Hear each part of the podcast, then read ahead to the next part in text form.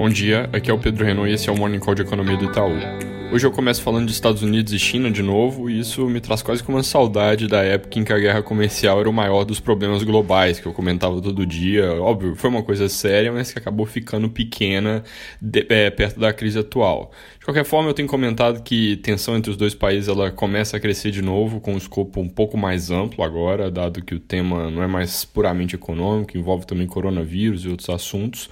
Notícia mais recente desse front é que senadores republicanos estão preparando nos Estados Unidos um projeto para impor sanções a membros do governo chinês no que diz respeito ao abuso dos direitos humanos e impor punições caso a China não colabore com investigações sobre o Covid.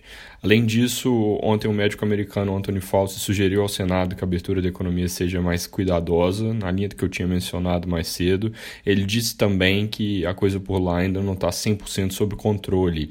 Isso pode, pode ser que tenha acabado contribuindo ali para um humor mais negativo dos mercados que tiveram queda ontem.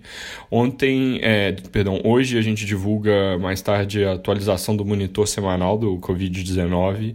Essa atualização mostra que Brasil, Rússia e Índia são agora os epicentros da epidemia e que além disso, no Brasil, a gente tem uma dinâmica de crescimento dos casos acelerando no geral, mas com, com uma composição que vai mudando.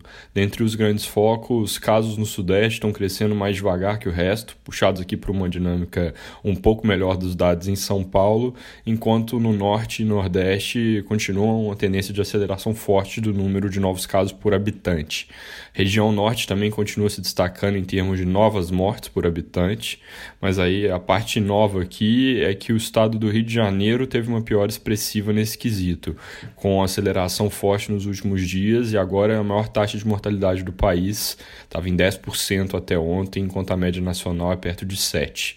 Noticiário hoje por aqui completamente dominado por comentários sobre o vídeo da reunião ministerial que foi entregue ao STF como evidência no caso do ex-ministro Moro contra o presidente. O vídeo ainda não veio a público, vai ser decidido se ele vai ser ou não divulgado. As partes envolvidas têm 48 horas para se manifestarem a favor ou contra, mas de qualquer forma já tem bastante especulação e comentários sobre o conteúdo. Ontem à tarde as primeiras notícias eram de que a gravação trazia provas fortes contra o presidente, isso parece ter pressionado o mercado, mas agora nos jornais tem bastante divergência sobre esse ponto de se o vídeo é mesmo prejudicial ao presidente. Ou seja, todos os jornais falam bastante sobre o assunto, mas nenhum chega a nada muito concreto.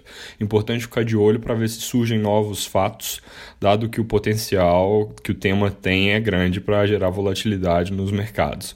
Fora isso, Daqui a pouco saem as vendas no varejo de março, elas devem ter queda forte, cerca de 16% na nossa estimativa aqui para o conceito ampliado, que é aquele que inclui vendas de veículos, enquanto o conceito restrito deve recuar um pouco menos, 9%, basicamente porque nesse caso as vendas de supermercado têm um peso maior e elas devem sofrer menos que as outras categorias, dado a característica da crise, as pessoas estão cozinhando, ficando em casa e demandando mais esse tipo de canal. É isso por hoje, um bom dia.